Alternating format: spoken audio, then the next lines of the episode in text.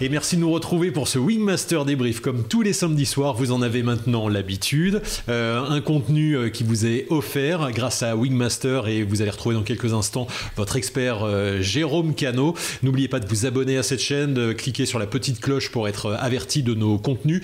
cette semaine, c'est un contenu enregistré en direct de la cuisine de Jérôme Cano qu'on retrouve dans quelques instants juste après ça.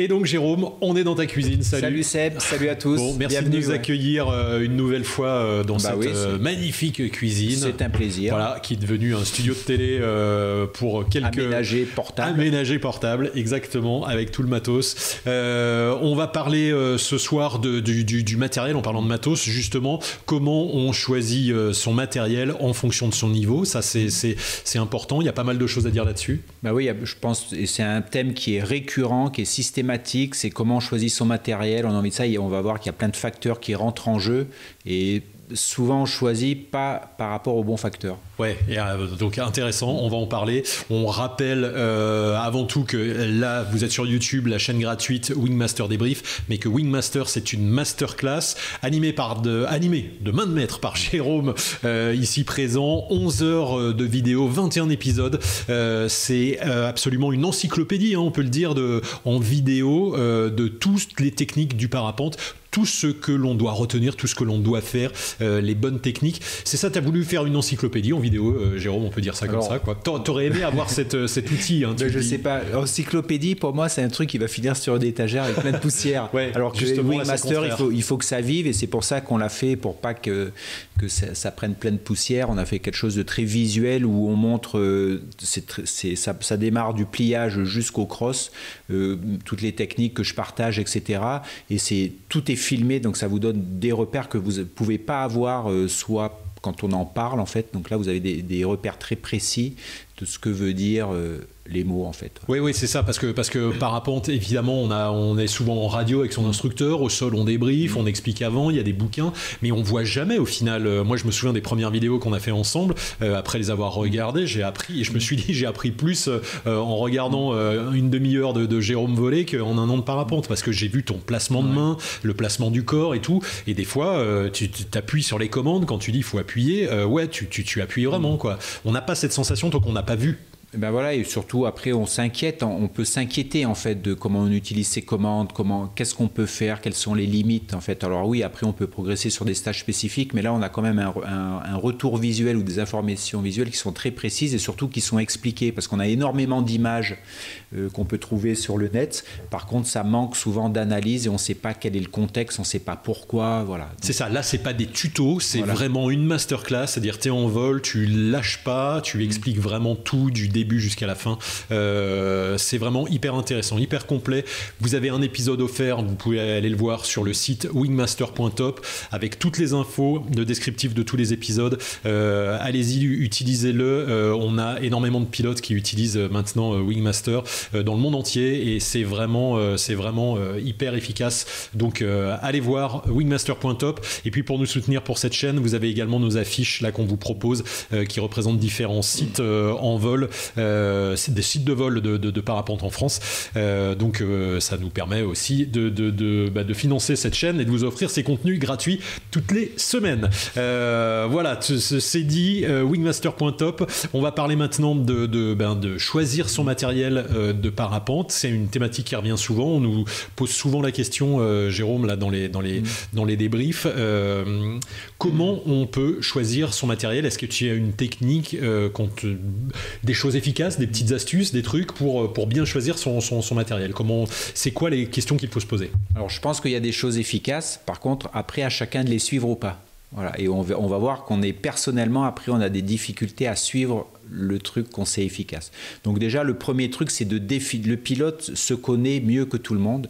Donc c'est à lui de définir, si là on parle d'un pilote autonome, parce que si on parle d'un pilote qui est débutant, euh, ça sert à rien d'acheter son matériel avant de faire le stage, ce qu'on voit régulièrement. Ah oui, il y a des gens qui achètent le matériel avant. Euh, le, matériel est fourni pendant le stage, euh, le, matériel est adapté, fourni. Quand on parle de matériel, c'est la voile, la sellette, le secours. Donc ça sert à rien d'acheter un matériel et de vous entraîner tout seul dans votre coin avant d'aller faire un stage d'apprentissage. Il y a des gens qui font du gonflage en autonomie. Ça, oui, ça, mais c'est pas conseillé. Avant un stage, ça sert à rien. Le, seul risque, sans parler de risque, c'est euh, de risque, c'est qu'on va on, va emmagasiner déjà un mauvais gestuel d'entrée, quoi. Voilà, et qu'il va falloir démarrer un stage en enlevant déjà ce qu'on sait faire. Même si on utilise Wingmaster, hein, c'est surtout ce qu'il ne faut pas faire. Hein. L'outil, par exemple, n'a pas été fait pour ça. Hein. De regarder des vidéos et après de les faire ou des tutos, par exemple, il y a des gens qui le font, mais c'est pas conseillé. C'est pas conseillé parce que les gens connaissent pas votre niveau, connaissent pas vos objectifs, on connaît pas l'aérologie, c'est un peu compliqué. Donc quand vous démarrez une formation, le matériel sera fourni, ne l'achetez pas avant. Ensuite, en fin de formation, il faut définir le nombre de jours que vous allez consacrer au, parapente par mois, parce que si vous volez tous les 3-4 mois, ça ne sert à rien d'acheter du matériel, ça va plutôt vous coûter cher, il va surtout rester sur l'étagère, ce qui est vraiment dommage. Sauf si tu as, plein d'argent. Il y a des gens qui, ont, enfin, pas plein d'argent en tout cas, qui ont, le aiment budget, avoir le, le, budget d'acheter le matériel, même si on ne s'en sert pas tout à fait. Donc là, on ne peut pas aller à l'encontre de ça, chacun fait un peu ce qu'il veut le conseil, c'est n'acheter du matériel que si vous voulez régulièrement. Si vous, l'utilisez. Sinon, ça serait dommage d'avoir un matériel pas utilisé, pas assez utilisé. Et qu'au niveau budget, il vaut mieux finalement, si vous volez très peu souvent, Plutôt vous payez un stage avec un encadrement, on va s'occuper de vous, on va vous filer le matos adapté récent et on va vous encadrer. Donc c'est plutôt tout bénéf en fait et vous allez progresser. Si vous volez euh, rarement d'avoir votre matériel, vous allez peut, l'utiliser, peut progresser, etc. Et on va plutôt rentrer dans un cercle, on va dire, euh, vicieux de oh, j'ose plus l'utiliser, je sais pas quand il faut aller, c'est compliqué, donc on va pas l'utiliser. Donc voilà, ça, ça c'est dit pour, pour, les, pour, les, pour les débutants. Tu parlais de niveau. Ensuite, comment on détermine son niveau de vol quand on n'est pas, euh, quand on a passé, qu'on a euh, avancé un petit peu dans sa progression quand on, quand on est pilote autonome, il faut, il faut se définir en tant que pilote. Donc on se définit, c'est quel est son niveau actuel. J'insiste sur le mot actuel, parce qu'on peut très bien évoluer depuis une quinzaine d'années dans le parapente, avoir arrêté 3-4 ans, recommencer, etc. Ce qui est important, c'est au moment où vous vous posez la question quel matériel je vais prendre, quel est votre niveau à ce moment-là? Qu'est-ce que vous êtes capable de faire?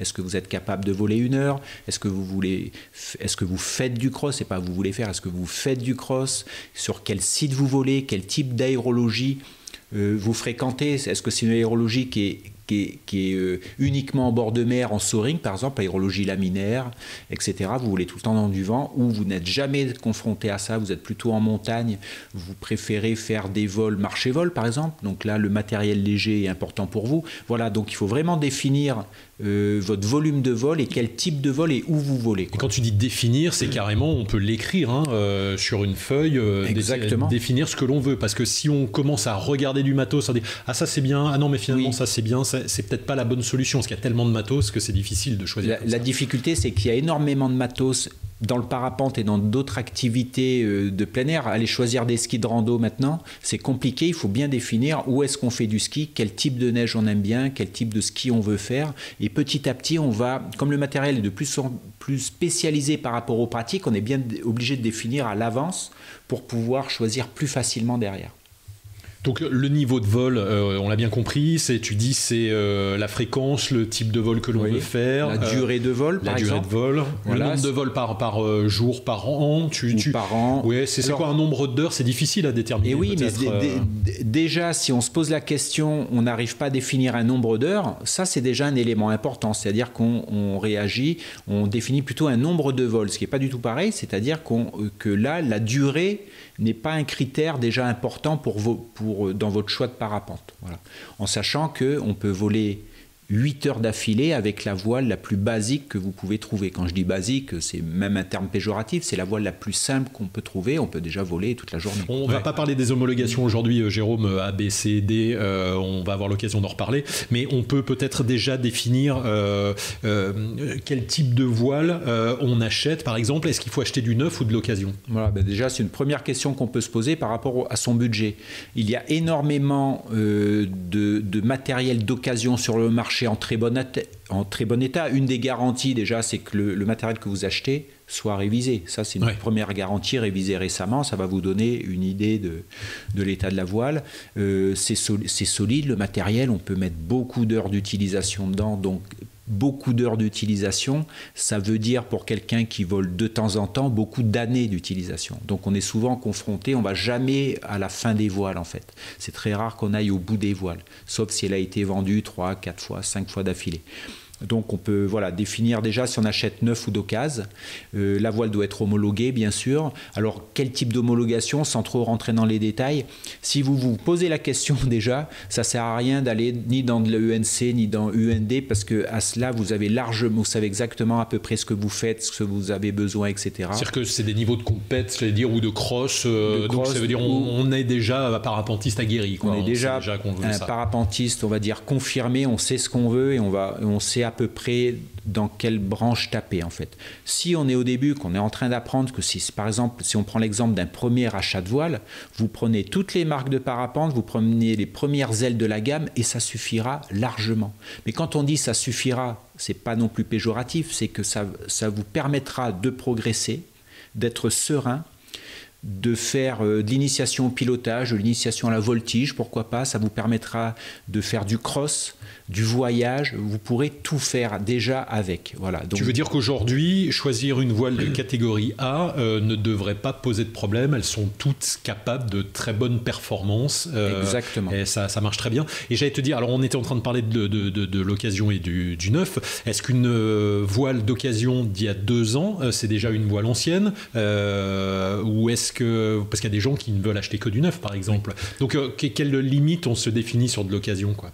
Eh ben, la, limite, c'est qu'elles soient en bon état et qu'elles soient du niveau qui correspond à ce, à votre niveau. C'est ça le plus important. C'est le plus important. Mais pas d'il y a 10 ans. Enfin, on achète une voile, c'est quoi? C'est 5 ans les renouvellements de voile Ça dépend, ça veut Ça dépend parce qu'on peut avoir une voile qui a 7-8 ans, qui est en parfait état et, tout, et, qui correspond. Et il y a 7-8 ans, il ne faut pas penser qu'il y ait une évolution des voiles à un point où il faille changer tous les 6 mois parce qu'on a un gain de sécurité passive et de performance. Non, non, c'est plutôt, l'évolution est plutôt très lente. Euh, plutôt très lente. Donc de choisir une voile qui a 4 ans ou 5 ans de conception ne pose pas de problème. Et c'est parfait pour débuter, parce que ça, supporte les erreurs, j'allais dire. Une petite, aussi un petit accro, une petite déchirure. Alors après, on peut euh, dire ça, c'est-à-dire que vous avez euh, moins mis votre budget, vous, vous l'avez serré en fait, et donc vous pouvez, parce qu'il faut vous rappeler, votre objectif au départ, c'est quand même de voler, quoi. Euh, donc il faut vous dire, vous allez être en l'air, il faut manipuler votre voile, il faut faire du gonflage, etc. Si vous voulez aller absolument sur du neuf, mais que dès que c'est un petit peu humide, dès qu'il y a un peu de sable ou quoi, vous voulez jamais la sortir, ça remet en cause le choix de la voile finalement. N'oubliez pas que on, a envie de voler, quoi. On a envie d'être en l'air, d'être dehors et de, de, se faire plaisir, quoi. Donc il faut le matériel pour ça, quoi. Oui, donc tu parlais des voiles A, ça me, ça me rappelle là, là, il y a un pote à la Réunion qui euh, devait choisir une voile euh, de catégorie A, qui a mis du temps pour la choisir, parce qu'il a comparé toutes les voiles. Il faut les essayer. Déjà, tu peux conseiller aussi d'essayer les voiles, c'est intéressant, mais à, la fois une voile, oui et non, parce qu'elles se ressemblent toutes, c'est la même chose. Ah, non, non, elles se ressemblent pas toutes. Elles ont, on va dire que si vous tapez dans une catégorie ENA, par exemple, elles se ressemblent pas toutes au niveau caractère. Elles vont avoir toutes à peu près la même sécurité passive. Elles vont vous permettre de progresser, de crosser. Ça, c'est l'homologation. De toute façon, c'est obligatoire. on, en, reparlera. Même toutes les voiles ENA, comme tu dis, Seb, elles sont, pas, elles sont pareilles, on va dire, au niveau homologation, au niveau de l'allongement des performances. Elles sont à peu près équivalentes. Par contre, elles ne sont pas pareilles au niveau du caractère. Et, et, et on choisit en fonction du caractère. Par contre, au début, on ne sait pas du tout le type de voile. Donc au lieu d'essayer toutes les voiles et de savoir peut-être celle-là va m'aller ou pas, il faut plutôt en prendre une qui correspond à votre niveau de vol, à votre budget, etc. Voilà, sans aller beaucoup plus loin. Oui, ce que tu veux dire qu'en en, tant que parapentiste débutant, je ne saurais pas faire la différence entre ça va être compliqué ou surtout ça va être très lourd à mettre en place les essais. Il faut que tu aies la voile, la bonne taille au bon endroit, c'est compliqué. Donc tu prends la, première tu, tu, peux prendre la première ou la deuxième ou la bonne affinité, on va dire, avec euh, peut-être ton moniteur, ton école, ou, etc. Et euh, tu, tu, vas prendre la voile et il va le, un des premiers points, c'est qu'il va falloir que tu t'adaptes toi en tant que pilote à la voile et non pas l'inverse. C'est pour ça qu'on cherche euh, dans, toutes les gammes de voiles, on cherche celle qui va correspondre idéalement à ce qu'on sait faire ou pas faire, hein, il y a les deux, à ce qu'on souhaiterait faire et qu'on ne fera pas peut-être ou qu'on fera, on ne sait pas. Donc on cherche le, truc idéal en fait, mais qui, qui s'éloigne de ce qu'on fait réellement en fait. Donc l'idée c'est on prend une voile quand on débute, euh, on est, on est content de son choix, on prend la voile et, on regarde comment elle marche et de toute façon, on va euh, voler. C'est encore une fois un choix qui n'est pas irrémédiable, tu peux la revendre euh, deux mois après, six mois après, un an après. Exactement, on peut très bien prendre... Le marché de l'occasion est énorme. Hein, et, le marché de l'occasion est énorme, le, le choix des voiles est est très important aussi. Donc ça devient compliqué de choisir. C'est pour ça que euh, définissez-vous des choses assez simples, partez dessus, soyez confiant dans votre choix. En général, quand on commence à pas être confiant dans le choix, il y a, il y a différents facteurs. Il y a les facteurs extérieurs.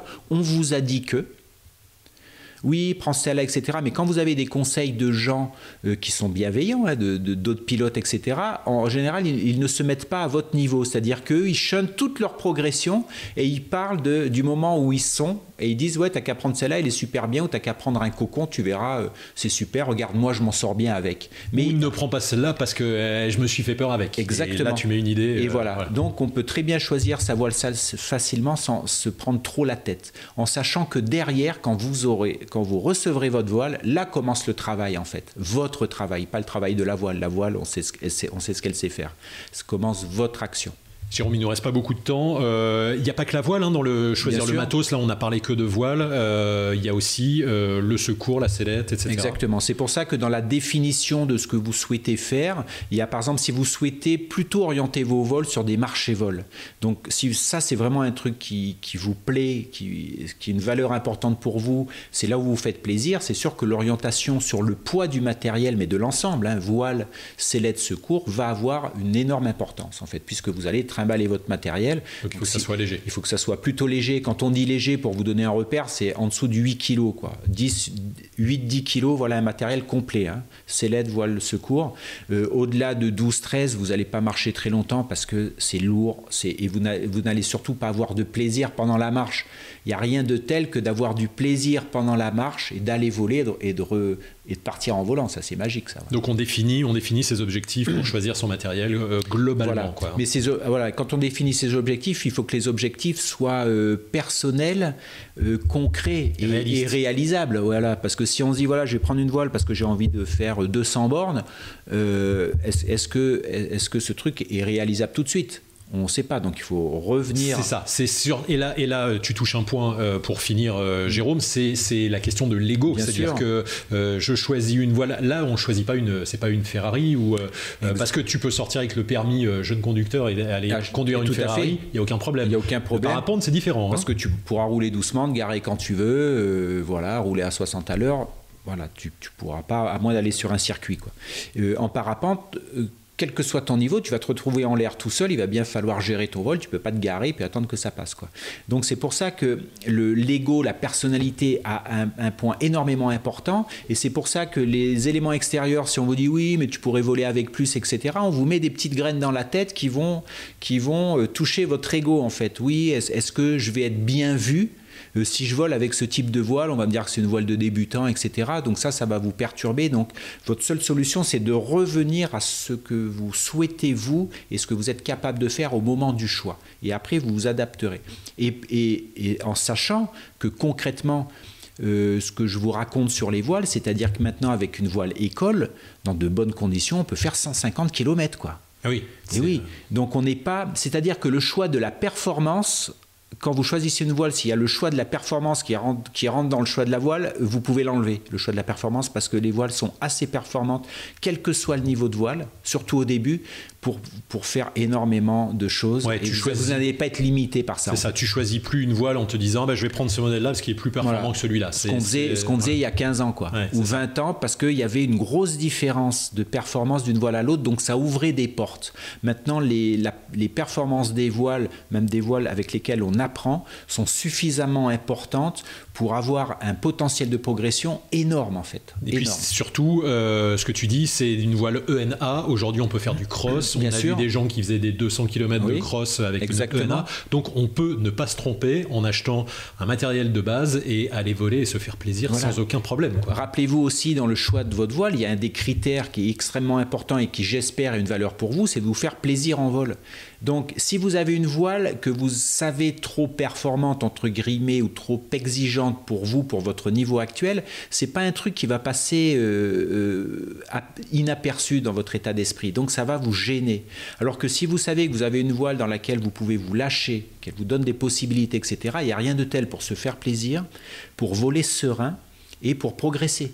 Voilà, vous n'avez pas de limite. et on, le, voit très bien sur les, sur les sites en France. Hein. On voit très bien, euh, moi je vois que là j'étais à La Réunion pendant pas mal d'années. Quand je débarque dans les Alpes, je me dis, ben, c'est marrant, le niveau de voile euh, global, théorique, et, en dessous le niveau de voile. Donc les gens font les mêmes vols dans des aérologies plus soutenues, etc. Et ils, ont un potentiel énorme, ils ont des possibilités énormes. Ouais, tu veux dire que qu'on se montre moins avec la dernière voile, les, plus jolies couleurs, etc.